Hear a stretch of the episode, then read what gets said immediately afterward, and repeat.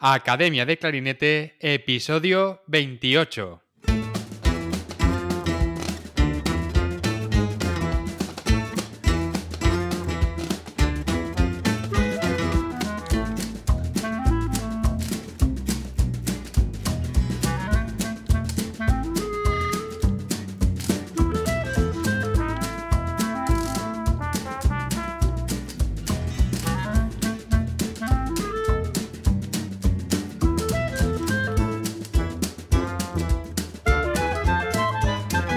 Bienvenidos a Academia de Clarinete, el podcast donde hablamos sobre aprendizaje, comentamos técnicas, consejos, entrevistamos a profesionales y hablamos sobre todo lo relacionado con el clarinete.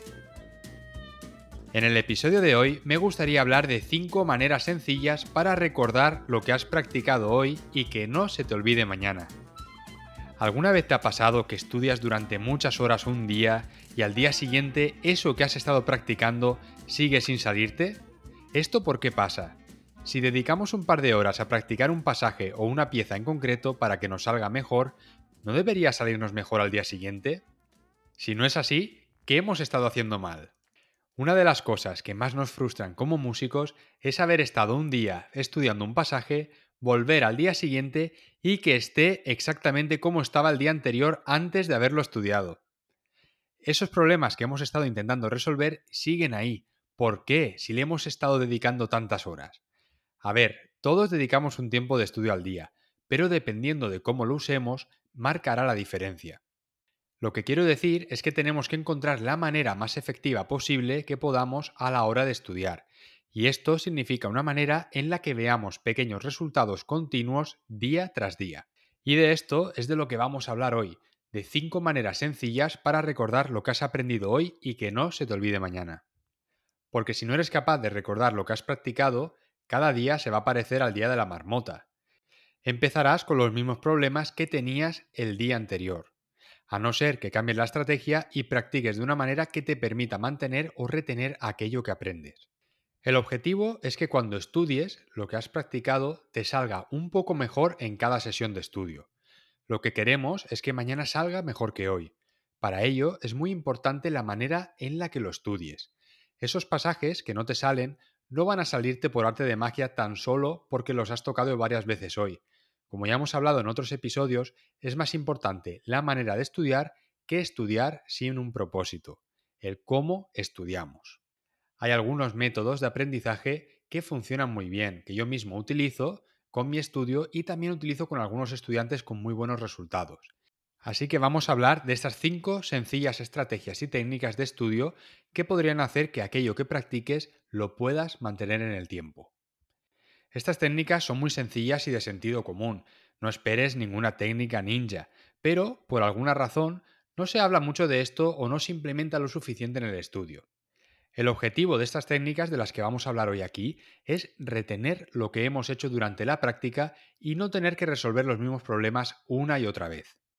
Vamos a ver la primera técnica. La primera técnica sería detectar los problemas con los que te estás encontrando en esa pieza y escribirlos. Hay infinidad de cosas que podemos trabajar durante la sesión de estudio.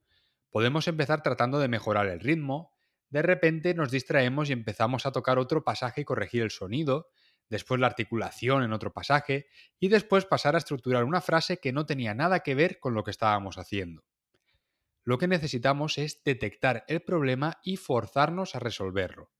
Y la mejor manera para identificar el problema es que lo escribamos. Así no tenemos escapatoria. No es necesario anotar cada pensamiento que nos venga a la cabeza mientras estamos tratando de identificar ese problema, pero sí que es bueno para organizar las ideas. ¿Cómo lo hacemos entonces? Cada vez que veamos que tenemos un problema, lo escribimos. Si identificas otros problemas, perfecto, los escribimos también. Pero esta simple acción te forzará a concentrarte en solventar ese problema en concreto hasta que esté resuelto. Y si te distraes con otro pasaje, tenerlo escrito te ayudará a recordarlo y volver a ese problema. Es muy importante ser específicos. Los problemas son más fáciles de resolver si nos centramos en esa idea.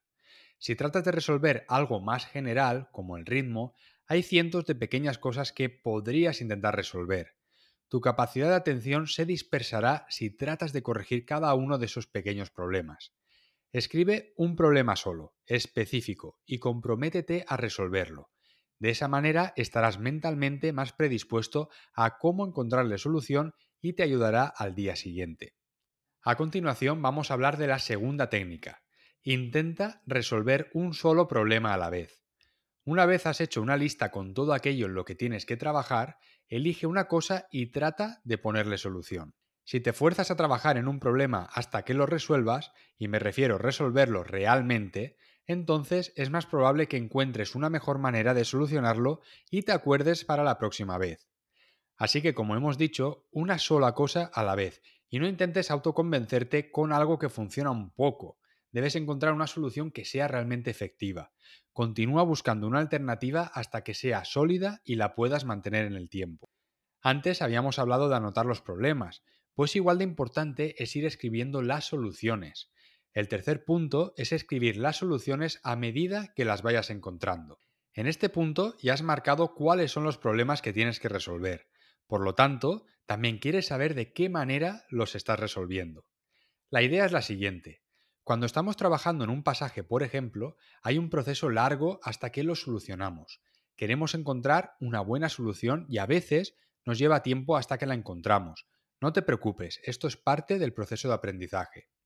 Pero hay que ser conscientes que haber solucionado un pasaje en concreto de una determinada manera una vez no quiere decir que vaya a funcionar siempre. Si no lo ponemos por escrito, es muy probable que no nos acordemos la próxima vez. Por eso es importante que lo pongamos por escrito y lo tengamos documentado. Si has encontrado una solución que funciona, que es sólida y efectiva, anótala para que no se te olvide nunca. Vamos a hablar ahora de la cuarta técnica, esta sería revisar al final de la sesión de estudio.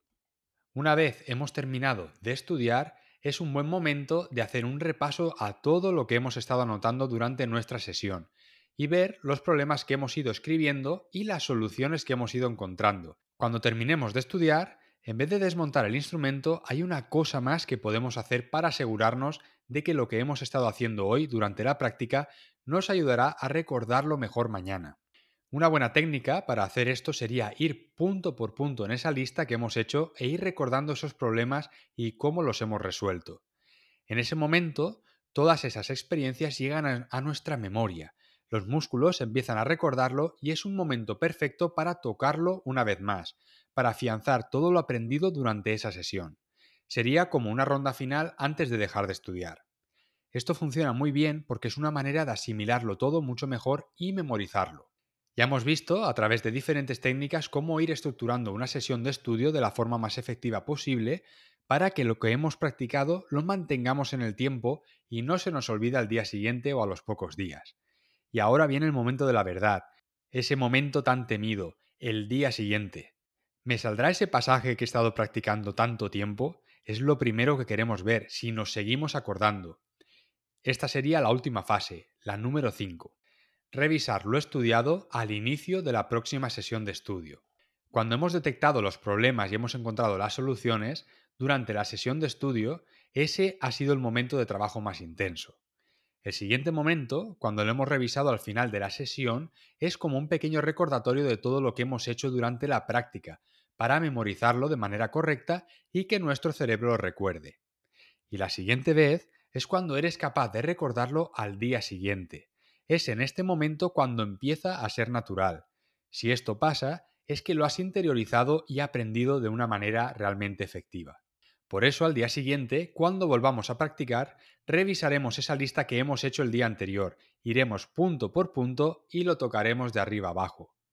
Una vez hayas seguido estos sencillos pasos, comprobarás cómo recuerdas mucho mejor toda la información y todo lo que has estado trabajando durante cada sesión de estudio.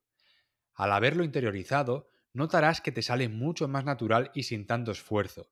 Y lo más importante es que habrás encontrado tú mismo la manera de solucionar esos problemas que tenías. Así que la próxima vez que te encuentres a algo parecido, será mucho más probable que seas capaz de encontrarle una solución. Y si consigues hacer esto de una manera progresiva y que forme parte de tu rutina, te convertirás en tu mejor maestro. Porque todo lo que aprendes, si lo interiorizas y lo haces tuyo, es muy difícil que se te olvide. Si eres un músico inquieto, tienes una mentalidad abierta hacia el aprendizaje y te gusta aprender constantemente, puedes encontrar más técnicas de estudio para que tu rutina sea más efectiva en academiadeclarinete.com. Aquí encontrarás un apartado específico donde hablo de diferentes técnicas para que te ayuden a mejorar más rápido y de una forma sólida. Pero esto no es para todo el mundo, es para gente que tenga ganas de aprender de verdad. En esta plataforma tienes a tu disposición clases grabadas en vídeo con ejercicios, técnicas, repertorio y todo lo que necesitas para mejorar como clarinetista. No te pierdas la nueva sección de masterclasses, donde tienes la oportunidad de tener acceso a clases magistrales grabadas en vídeo con diferentes clarinetistas sobre aspectos técnicos y repertorio del clarinete. Nuevos profesores irán colaborando regularmente para hacer de esta academia un lugar de referencia y aprendizaje para toda la comunidad de clarinetistas de habla hispana. Y hasta aquí el programa de hoy. Gracias por vuestras valoraciones en Apple Podcast, por seguir el programa en Spotify y por vuestros me gusta y comentarios en iVoox. Muchísimas gracias por estar ahí. Nos escuchamos la semana que viene. Hasta la próxima.